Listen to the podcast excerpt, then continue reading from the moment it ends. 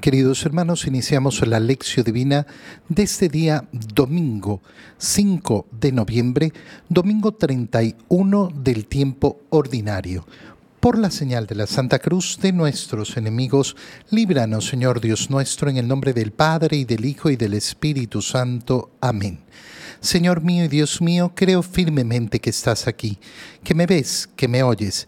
Te adoro con profunda reverencia, te pido perdón de mis pecados y gracia para hacer con fruto este tiempo de lección divina. Madre mía Inmaculada, San José, mi Padre y Señor, Ángel de mi guarda, interceded por mí. Iniciamos las lecturas de este día domingo leyendo el libro del profeta Malaquías capítulo 1, versículos 14, hasta el capítulo 2, versículo 2 y 8 al 10. Yo soy el Rey soberano, dice el Señor de los ejércitos. Mi nombre es temible entre las naciones. Ahora les voy a dar a ustedes, sacerdotes, estas advertencias. Si no me escuchan, y si no se proponen de corazón dar gloria a mi nombre, yo mandaré contra ustedes la maldición. Esto dice el Señor de los ejércitos. Ustedes se han apartado del camino, han hecho tropezar a muchos en la ley, han anulado la, alianza que hice con la tribu sacerdotal de Leví. Por eso yo los hago despreciables y viles ante todo el pueblo, pues no han seguido mi camino y han aplicado la ley con parcialidad. ¿Acaso no tenemos todos un mismo Padre? ¿No nos ha creado un mismo Dios? ¿Por qué pues nos traicionamos entre hermanos, profanando así la alianza de nuestros padres? palabra de Dios. Como vemos, la primera lectura es una lectura muy fuerte del libro de Malaquías, donde el Señor habla con mucha fuerza a los sacerdotes. Los sacerdotes en la antigua alianza eran solo los hombres que pertenecían a la tribu de Leví. Así lo había decidido el Señor. Solo aquellos descendientes de Leví, uno de los doce hijos de Jacob, iban a poder realizar esa labor sacerdotal. Y el Señor les está reclamando con fuerza, eh, advirtiéndoles que si no lo escuchan, si no se proponen de corazón dar gloria a su nombre, Qué importante estas palabras. ¿Para qué están los sacerdotes en primer lugar? Y esto va a servir para la antigua alianza y para la nueva alianza, para dar gloria a Dios. El domingo pasado lo leíamos cuando hablábamos de ese primer mandamiento, amar a Dios sobre todas las cosas, con todo el corazón, con toda la mente, con todas nuestras fuerzas. Bueno, eh, ese amor a Dios se refleja en primer lugar en saber dar gloria a Dios, gloria al nombre de Dios. Y continúa el profeta Malaquías eh, diciéndoles, ustedes se han apartado del camino, pero no solo eso, sino que en ese apartarse del camino han hecho tropezar a muchos en la ley, no permitiéndole a los hombres cumplir eh, la alianza que habían hecho con él y continúa con fuerza. Por eso yo los hago despreciables y viles ante todo el pueblo. Qué importante entender estas palabras. ¿Por qué? Porque lo que nos están transmitiendo es lógicamente como en la antigua alianza los sacerdotes se habían separado del camino del Señor, no estaban cumpliendo su misión y al no cumplirla estaban impidiendo también al pueblo cumplir la alianza. Lo mismo que puede ocurrir hoy. Así como en la antigua alianza había malos sacerdotes, así en la nueva alianza también van a existir malos sacerdotes. Delante de eso, ¿qué es lo que yo tengo que reflexionar? Bueno, algo muy sencillo. Mi fe no está basada en ningún hombre.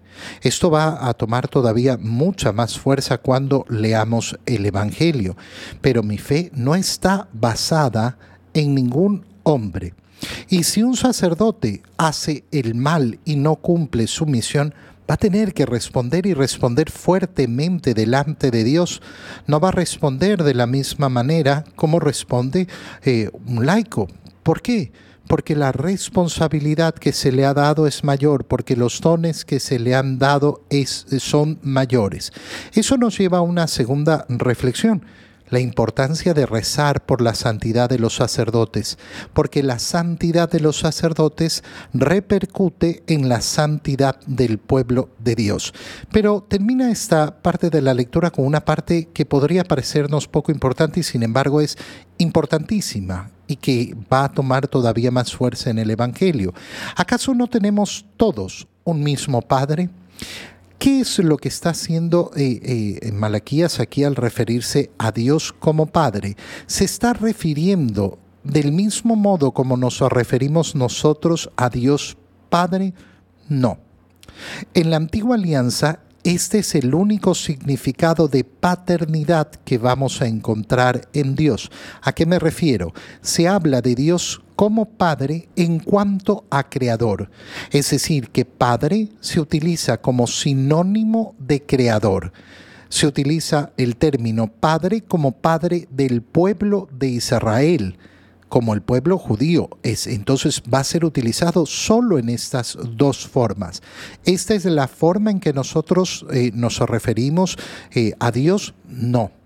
La diferencia es fundamental. La diferencia es fundamental ¿por qué? Porque el Nuevo Testamento, es decir, la venida de Cristo, lo que ha hecho es revelarnos la esencia de Dios. Dios no es Padre porque es el Creador. No es un sinónimo de creador. Dios no es padre porque se ha constituido como padre de un pueblo. No. Dios es en su esencia Padre. Para entenderlo con facilidad, eh, lo único que tenemos que hacer es imaginarnos, si Dios no hubiera creado nada, ¿seguiría siendo Padre? La mayoría de personas responden, no, porque no salen de ese sinónimo de Padre en cuanto creador. Pero no, no está bien esa respuesta. Si Dios no hubiera creado nada, seguiría siendo Padre porque Dios es Padre en su naturaleza, en su esencia. Y si es Padre, entonces hay un hijo. Inmediatamente cuando hablamos de padre, hablamos de hijo. Esto, que parece poco importante, ya lo vamos a profundizar todavía más en las lecturas. En la segunda lectura leemos la primera carta de San Pablo a los tesalonicenses, capítulo 2, versículos 7 al 9 y 13. Hermanos, cuando estuvimos entre ustedes, los tratamos con la misma ternura con la que una madre estrecha en su regazo a sus pequeños. Tan grande es nuestro afecto por ustedes que hubiéramos querido entregarles no solamente el Evangelio de Dios, sino también nuestra propia vida porque han llegado a sernos sumamente queridos. Sin duda, hermanos, ustedes se acuerdan de nuestros esfuerzos y fatigas, pues trabajando de día y de noche a fin de no ser una carga para nadie, les hemos predicado el Evangelio de Dios. Ahora, Damos gracias a Dios continuamente porque al recibir ustedes la palabra que les hemos predicado, la aceptaron no como palabra humana, sino como lo que realmente es, palabra de Dios, que sigue actuando en ustedes los creyentes. Palabra de Dios. San Pablo muestra un amor profundo a los tesalonicenses, tanto que compara su amor con el amor de una madre, con la misma ternura que una madre estrecha en su regazo a sus pequeños. Esto es tan importante porque efectivamente eh, en el Nuevo Testamento, sobre todo en ese inicio de la predicación del Evangelio, vamos a ver cómo los apóstoles asumen ese rol de paternidad respecto a los nuevos creyentes, una paternidad que los hace estar estrechamente vinculados a ellos.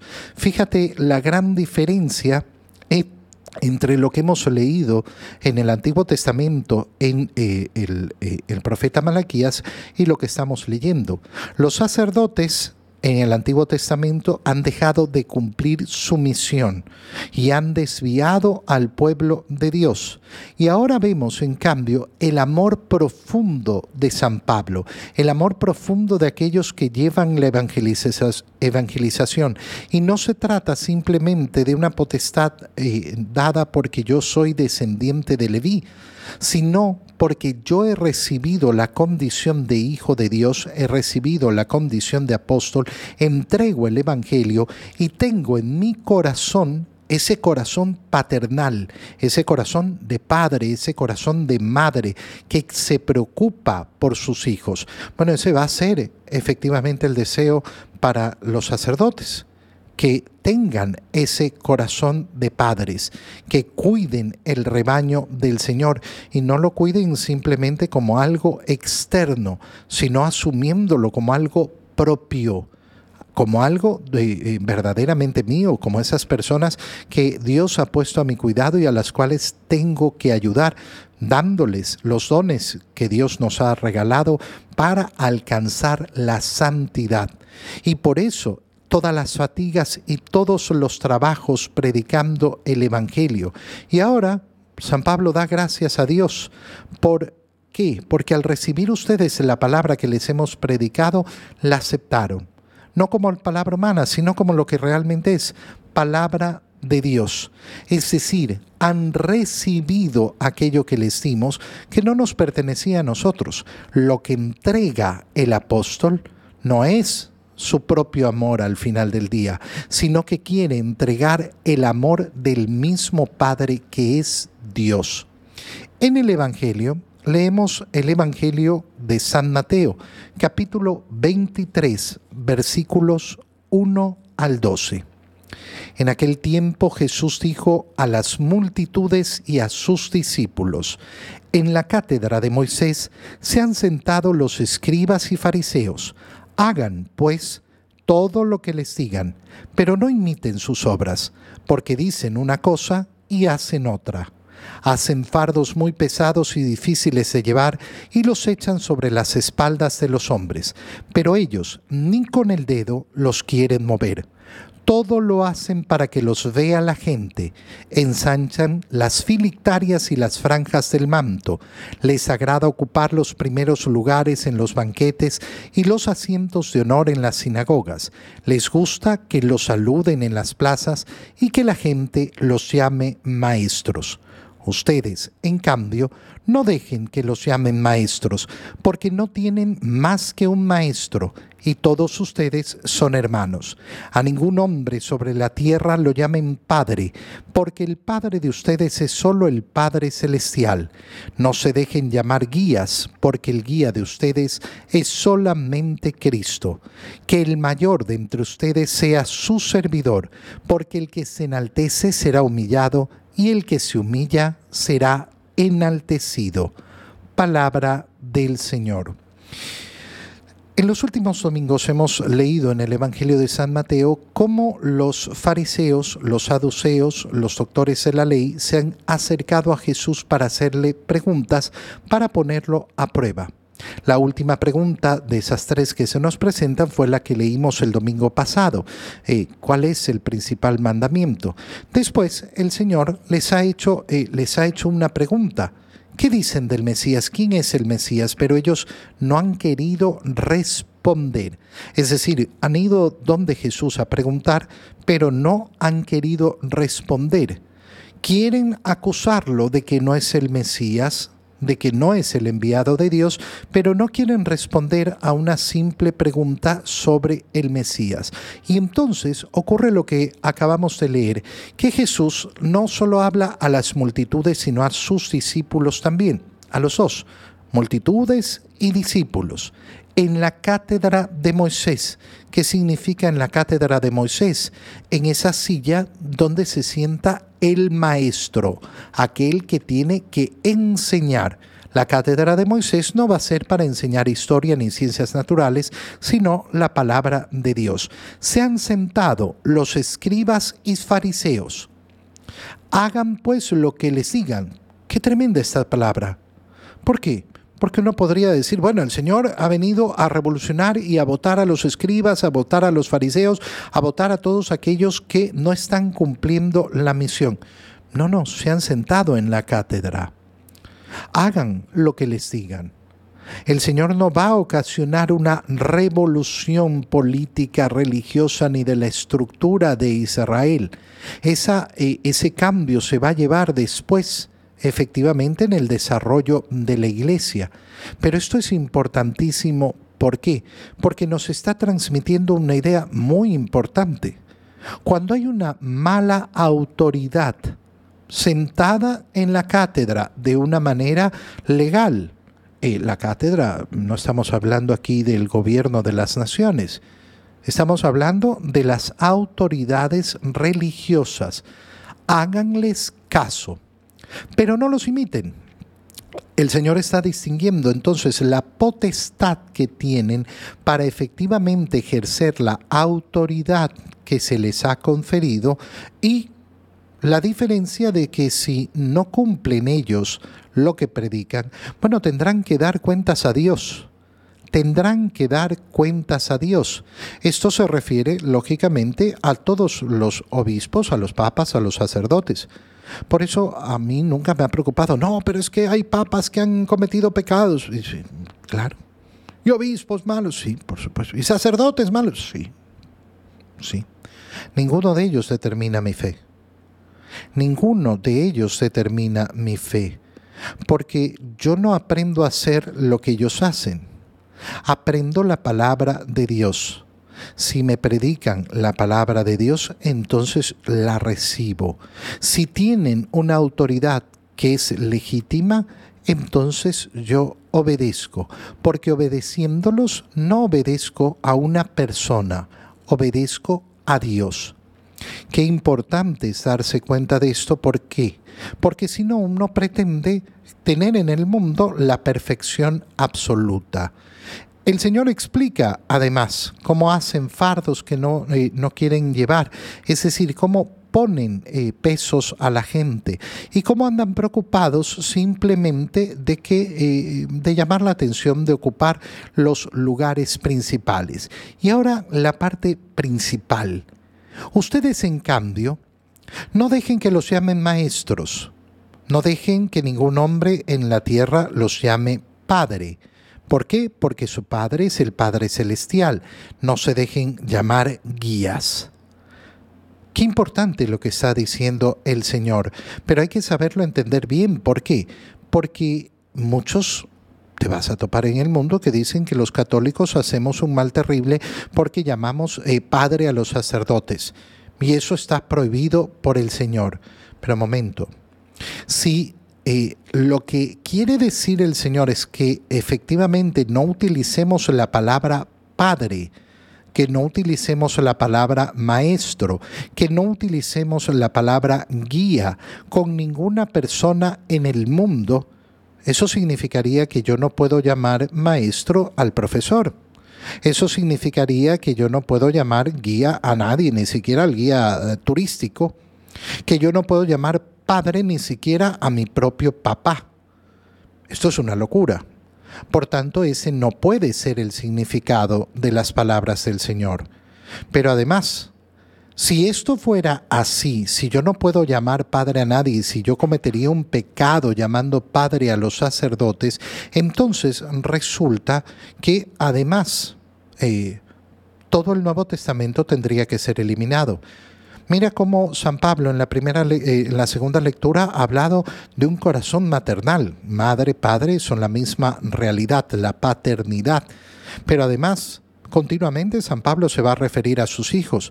Tendríamos que quitar entonces eh, de eh, la Biblia las cartas de San Juan, donde se refiere a los que le escribe como hijitos, y no son sus hijos carnales. Entonces, o los apóstoles no entendieron las palabras de Jesús o tienen una interpretación muy distinta. Y aquí lo que quiere hacer el Señor es justamente reconocer que la potestad que podemos tener en este mundo no nos pertenece como condición propia a mí, Yo no soy padre porque yo tengo la potestad de padre, sino porque se me ha concedido efectivamente a través del don de Dios entregar ese sacramento del bautizo y entregar los demás dones de la salvación que vienen a través de la paternidad de Dios, de Dios Padre. Cuando a mí me dicen Padre, no me dicen Padre por eh, un elogio a mí, sino por reconocer aquello que viene de Dios. Por tanto, el honor de llamar al sacerdote Padre no está en el sacerdote, sino que se está dirigiendo al don de Dios. Si fuera de otro modo, yo no permitiría que nadie me diga Padre porque no me dedico a hacer a la gente pecar. Trato de hacer todo el contrario que la gente conozca la palabra de Dios justamente para alejarse del pecado. Te doy gracias, Dios mío, por los buenos propósitos, afectos e inspiraciones que me has comunicado en este tiempo de lección divina. Te pido ayuda para ponerlos por obra. Madre mía Inmaculada, San José, mi Padre y Señor, Ángel de mi guarda, interceded por mí. María, Madre de la Iglesia, ruega por nosotros. Queridos hermanos, que el Señor los cuide y los proteja y les dé un domingo lleno de tranquilidad y paz en el nombre del Padre y del Hijo y del Espíritu Santo. Amén. Que tengan todos un feliz domingo.